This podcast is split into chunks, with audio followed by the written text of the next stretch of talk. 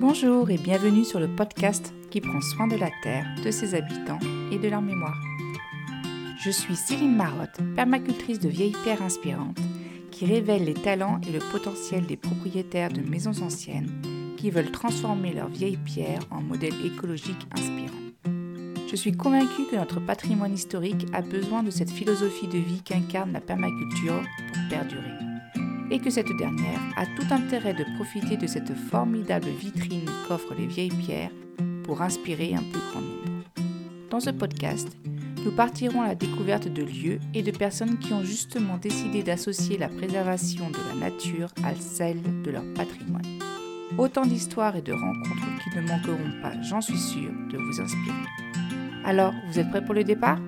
Je vous emmène avec moi et je vous souhaite un bon voyage entre hier, aujourd'hui et demain. Partons aujourd'hui à la découverte des jardins du Mont-Pertuis dans l'Orne.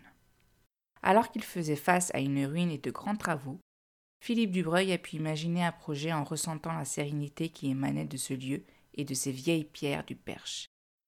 Il a vu le potentiel que lui offrait cette prairie à vaches qu'il transforme depuis dix ans en une oasis de verdure et de biodiversité à travers les jardins du Mont Pertuis. Partons immédiatement pour un voyage dans le temps et l'espace. La rencontre entre le manoir et son jardiniste. Le Perche est une ancienne province française, rattachée à l'Orne et à la Normandie à la Révolution française. Il est à la frontière du Maine français et de la Normandie anglaise, d'où le très grand nombre de manoirs dans cette région au sud-ouest de Paris. Philippe Dubreuil, passionné depuis toujours par le patrimoine et l'histoire, s'oriente dans des études de jardinier paysagiste et de botanique entre la France et l'Angleterre. L'exercice de son métier et de ses nombreux projets le feront voyager à travers le monde. Il nourrira ainsi sa soif d'apprendre et de découverte. Originaire du Dauphiné, il cherche néanmoins un lieu bien à lui où il pourra concrétiser toutes ses envies et lier l'histoire et la nature. Après quelques recherches infructueuses, c'est en mars 2010 qu'il trouva son bonheur. Cette ancienne ferme, divisée puis réunie au début du XXe siècle, servit ces dernières décennies principalement en lieu de stockage en tout genre. Concevoir un jardin, c'est intégrer les bâtiments qui l'accompagnent pour rendre l'ensemble harmonieux et donner l'impression que les aménagements paysagistes ont toujours existé en faisant partie intégrante du lieu. Au jardin du Mont-Pertuis, l'illusion est parfaite. Seul le manque d'arbres vénérables vient trahir la jeunesse du site. Des arbres remarquables, c'est toute l'ambition et l'humilité de Philippe d'en implanter et de les faire grandir. On jardine pour soi, mais aussi et avant tout pour les générations suivantes, aime-t-il à dire. Et dans cette perspective, l'approche durable prend tout son sens. Partir d'un terrain vierge demande une bonne dose de courage et de conviction. Il ne s'agit pas de rénover les bâtiments pour ensuite travailler les jardins ou vice-versa. Pour une cohérence et une harmonie, les deux parties doivent être pensées conjointement. La famille décide dans un premier temps de s'installer dans la longère qui jouxte le manoir. Pourquoi pas dans le manoir? Alors oui, certes, les travaux sont importants, mais surtout, Philippe Dubreuil veut s'imprégner de l'histoire et du lieu, comprendre ce qui s'est vécu ici avant de le rénover dans le respect de son histoire. Des jardins remarquables. Les jardins s'étendent sur 4 hectares dans un axe est-ouest avec une pente allant de l'est vers l'ouest. Une cour de 4000 m2 s'ouvre sur un ancien potager qui reprend vie et qui se poursuit vers un verger formel et enfin un verger conservatoire fait de pommes à cidre et à couteau.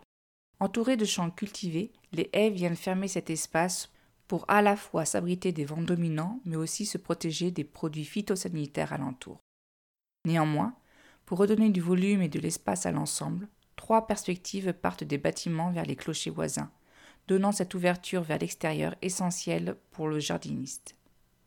De nombreux oculis viennent également ponctuer les haies mellifères pour jouer avec les points de vue. Des murets qui semblent avoir toujours été là, une serre, des fontaines apportent cette variété qui rend les jardins vivants et authentiques. Tour à tour, le regard s'éloigne au loin grâce aux perspectives avant de revenir vers des endroits plus intimistes, nous invitant à la contemplation. Vers une oasis durable. Outre la création de volumes, de perspectives, de terrasses, la réflexion s'est aussi concentrée sur la gestion durable du site, que cela soit pour le jardin ou pour les bâtiments. Ainsi, pour le chauffage, le choix s'est porté sur une chaudière à bois dimensionnée pour pouvoir chauffer les futurs 1500 m2 de surface. La coopérative qui fournit la matière première se situe à moins de 5 km du manoir. L'eau, cette source de vie essentielle et dont on oublie parfois sa préciosité, est captée, stockée et redistribuée de façon ingénieuse et efficace. Elle se rend utile du potager aux habitants et pour tous les animaux domestiqués ou sauvages, insectes et autres volatiles. Vous pourrez d'ailleurs retrouver l'article spécifique sur la gestion de l'eau au manoir de la Pilardière. Philippe aimerait que ce lieu devienne un exemple de beauté durable, montrer qu'il est possible d'avoir un jardin abondant de senteurs, de couleurs, sans avoir recours aux produits chimiques et sans avoir constamment l'arrosoir à la main. Certes, certains aspects interrogent, questionnent, et c'est alors l'occasion de discuter et d'échanger. Les arguments apportés ne feront peut-être pas changer d'avis immédiatement, mais ils sèmeront à coup sûr une petite graine qui germera quand le terreau sera plus propice à son développement. Cela fait dix ans que Philippe Dubreuil s'attelle à transformer le lieu, et il lui en faudra encore tout autant pour finir de rénover et de restaurer l'ensemble. Et bien que le jardin actuel, les grandes structures soient dessinées, que les jeux de couleurs et de feuillage soient en place, il peaufine maintenant les détails, non moins importants avec la plantation de nombreux bulbes permettant de varier le paysage au gré des saisons. Voici quelques chiffres qui donnent le tournis et qui permettent de mieux se rendre compte du travail colossal entrepris. Nous avons 700 mètres cubes de bonne terre, 600 arbres plantés, 20 000 arbustes, 400 rosiers, 35 000 bulbes. À travers le temps et l'espace. Malgré son expérience et ses nombreux projets, travailler pour soi n'a pas été si facile. L'indécision s'est souvent invitée dans la réflexion de Philippe, bien que l'essence même de ce qu'il voulait entreprendre était là. Rappeler des jardins historiques, avec par exemple le Plessis du potager, le jardin des simples, ou encore les jardins à l'italienne, etc. Ce sont des clins d'œil à l'histoire, qui prennent ici tout leur sens. Néanmoins, il n'est pas utile de rester figé dans le temps. Ces rappels s'ouvrent volontiers sur quelque chose de plus contemporain, les laissant entrer dans la modernité. S'appuyer sur le passé pour créer l'avenir. Tout comme le terme de jardiniste que Philippe Dubreuil aime utiliser. C'est un terme du XVIIIe siècle, qui s'appuie sur la conception et la connaissance en botanique, jardinier artiste.